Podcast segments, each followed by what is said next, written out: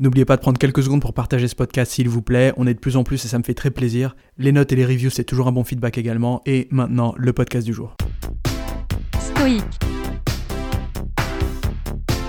Stoïque. Stoïque.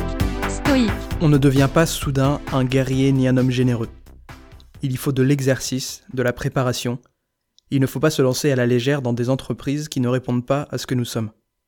Épictète. Cette idée-là me fait penser à une autre citation, à une citation d'Albert Einstein, qui disait que s'il avait une heure pour résoudre un problème, il passerait les 55 premières minutes à se demander quelle est la bonne question à poser, et une fois qu'il aurait la bonne question, il saurait en 5 minutes résoudre le problème.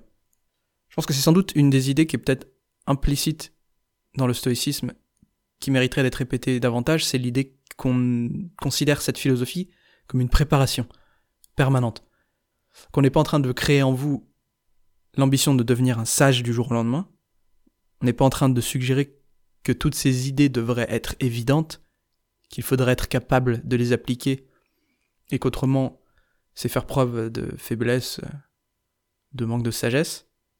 L'idée, c'est que la vie nécessite d'être prêt, et que cette préparation, elle doit se passer pendant l'essentiel de notre vie.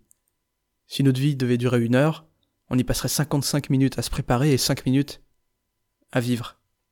Et évidemment, euh, ça veut pas dire les 5 dernières minutes, ça veut dire 5 minutes réparties au cours de cette heure et que euh, pendant les 55 minutes qui restent, on est en train de se préparer pour être pleinement présent, pleinement serein, pleinement reconnaissant dans les moments de vie qui surviennent.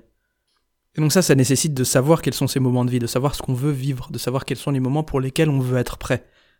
À quoi est-ce qu'on se prépare quand on regarde Netflix? À quoi est-ce qu'on se prépare quand on est avachi dans le canapé en train de scroller sur Instagram À quoi est-ce qu'on se prépare quand on se plaint? À quoi est-ce qu'on se prépare quand on est en colère pour des choses futiles? Il y a une histoire qui est, je crois, une histoire bouddhiste, dont je me souviens plus complètement du déroulement. Les histoires philosophiques euh, bouddhistes sont parfois un peu bizarrement structurées, il y a beaucoup de répétitions, et en gros, c'est un maître qui s'adresse à son élève et qui lui dit, si tu veux pratiquer la colère, alors pratique-la. Tu vas devenir excellent à ça. Si tu veux pratiquer la jalousie, pratique-la. Tu deviendras excellent à ça. Si tu veux pratiquer l'oisiveté, pratique-la. Tu deviendras excellent à ça. Quelles que soient les choses que vous faites, vous êtes en train de vous entraîner, que vous le sachiez ou non, à quelque chose. Mieux vaut s'entraîner à vivre les choses essentielles, mieux vaut s'entraîner à être prêt pour les moments qui comptent pour vous, ce qui nécessite de savoir quels sont ces moments, et ce qui nécessite de décider à quoi vous devez vous préparer. Mais ce qui est universel, c'est la philosophie, la philosophie qui vous enseigne à être heureux maintenant, qui vous enseigne à accepter les choses qui sont sous votre contrôle et les choses qui ne le sont pas, qui vous enseigne la discipline, etc. On ne peut pas affronter une épreuve à laquelle on n'est pas préparé. Alors préparez-vous Choisissez la personne que vous voulez devenir et préparez-vous. À demain.